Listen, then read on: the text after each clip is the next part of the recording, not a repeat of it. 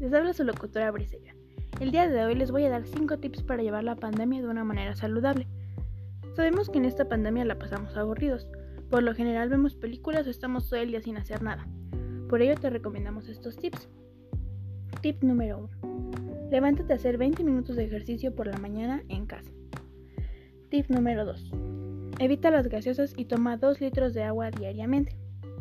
Tip número 3. Prepara refrigerios saludables, como lo puede ser un licuado frutal o ensalada. Tip número 4. Lee un libro, esto te ayudará a despejar tu mente. Tip número 5. Tiempo para ti. En este tip nos referimos a que pases un tiempo para ti, como puede ser ponerte mascarillas, dibujar, bailar o cantar. Muy bien, ahora que ya sabes estos tips, solo hace falta llevarlos a cabo.